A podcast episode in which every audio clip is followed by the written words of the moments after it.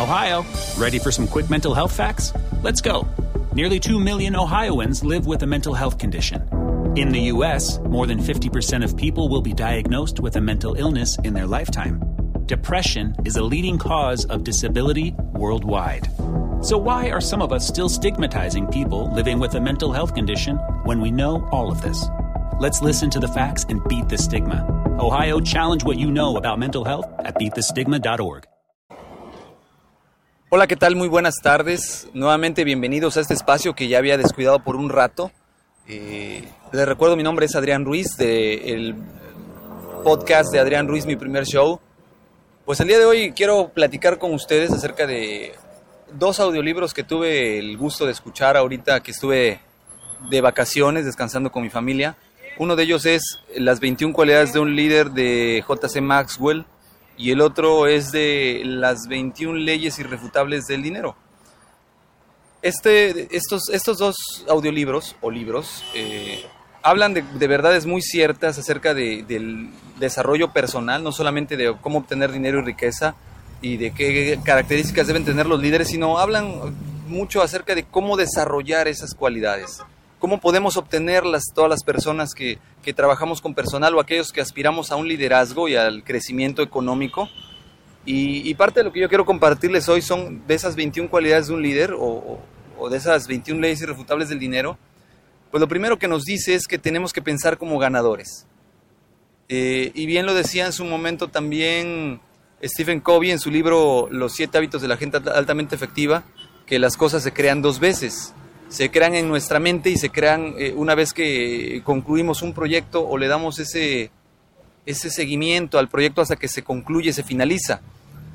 Eh, algo más que nos dice este libro es que la capacidad de generar riqueza y liderazgo va a depender de la capacidad de cada uno de nosotros intelectual, donde las inversiones más grandes que podemos hacer para obtener incremento en dinero y en responsabilidad y en sobre todo liderazgo es en nuestra capacitación personal, en nuestro desarrollo personal, en nuestro crecimiento, en lograr capacitarnos y aprender más día a día. Nos dice este libro de las 21 leyes irrefutables del dinero que aquella persona que lee una hora diaria, en el lapso de tres meses se puede volver un experto en su área, en el lapso de siete meses se puede volver un experto nacional y en el lapso de dos años se puede volver un experto internacional.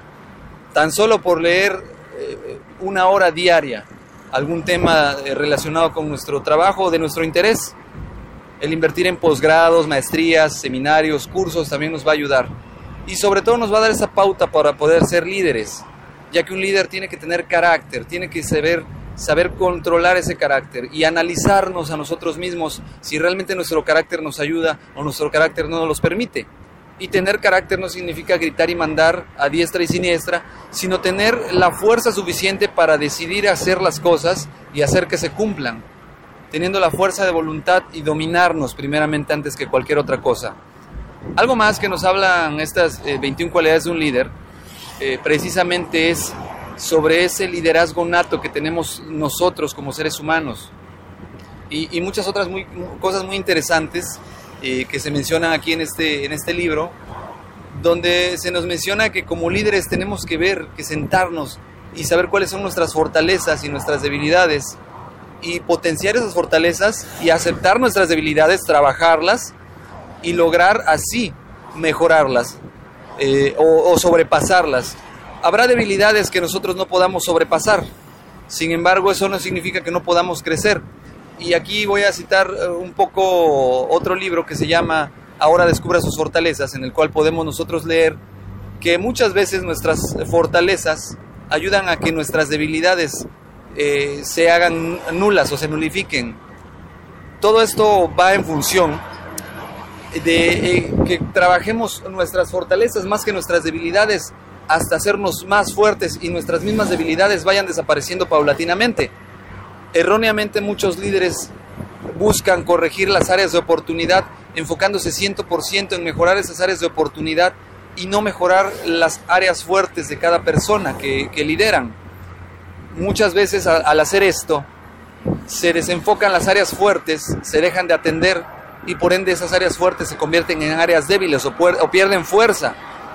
Y ciertamente, aunque mejoramos en las áreas de oportunidad, resulta ser que en nuestras áreas fuertes bajamos el porcentaje de eficiencia, logrando mantener el mismo nivel que cuando empezamos a querer mejorar nuestras habilidades. Entonces la recomendación de los expertos aquí es trabajar nuestras fortalezas, hacernos más fuertes en los que ya somos fuertes y por ende nuestras debilidades poco a poco irán desapareciendo o iremos mejorando también en nuestras áreas débiles. Todo eso es la visión que debe tener un líder, debe conocer a la gente, debe ser una gente que tenga buen trato, buena palabra, carisma sobre todo. Y el carisma es algo con lo que se nace ciertamente. Una persona carismática es una persona que logra convencer, que logra eh, lograr que la gente lo siga por el simple hecho de, tener ese, ese eh, don de liderazgo. Pero también el carisma se puede lograr, se puede trabajar hasta lograr desarrollarlo. ¿Cómo se desarrolla el carisma? A través de la humildad, a través del reconocer los éxitos y los logros de los colaboradores, de los subordinados, para que a su vez estos vean en el jefe una persona desarrolladora de talentos. En este libro de las 21 cualidades de un líder de John Maxwell, eh, se narra una anécdota de una reportera de los años 40 que conoce a dos candidatos a primer ministro de Inglaterra. Y al entrevistarlos a los dos, que eran rivales muy fuertes, se da cuenta de algo y dice lo siguiente. Cuando platiqué con el primer candidato, me di cuenta que estaba platicando con el hombre más inteligente de toda Inglaterra. Pero cuando platiqué con el segundo candidato, me di cuenta que yo era la mujer más inteligente de toda Inglaterra. ¿Y qué significa esto? Eh, traducido en palabras simples. Pues significa que el primer candidato a primer ministro tenía una, un gran bagaje, cultural eh, y, y, lograba imponer bastante respeto por sus conocimientos y a todos les demostraba el conocimiento y se percibía. Sin embargo, el segundo candidato lograba ciertamente demostrar su conocimiento, pero también lograba convencer a los demás de que tenían la capacidad de crecimiento y desarrollo, lo cual podía potenciar considerablemente a todos aquellos que estuvieran a su alrededor y por consiguiente como líder lograr resultados extraordinarios. Esto es lo que un líder debe hacer. Estas son las características que debe tener un líder. Por el momento los dejo con estas características, más adelante seguiré abordando algunos otros temas. Me gustaría que me comenten qué les parece, si están de, acuerdo con lo que les acabo de platicar, si lo han llegado a poner en práctica algunos de ustedes, y que me digan sus comentarios. ¿Qué opinan acerca del liderazgo? De momento me despido nuevamente, muchas gracias por escucharme en este espacio de audio. Mi nombre es Adrián Rogelio Ruiz Rodríguez. Quiero agradecerles a todas aquellas personas que descargan mis podcasts y que los escuchan a través de los distintos medios en Spreaker, en iPod y a través de Facebook. Y pedirles que por favor me dejen sus comentarios en mi correo electrónico, adrianrogelioruiz.com. En mi Facebook me encuentran como Adrián Ruiz. Y en eh, Twitter, eh, corrijo, mi Twitter es Adrián Rogelio Ru. Y déjenme sus comentarios, va a ser de gran ayuda para mejorar los contenidos y en nuestra próxima entrega estaremos platicando de las demás características que tiene un líder y cómo las debe de aprovechar.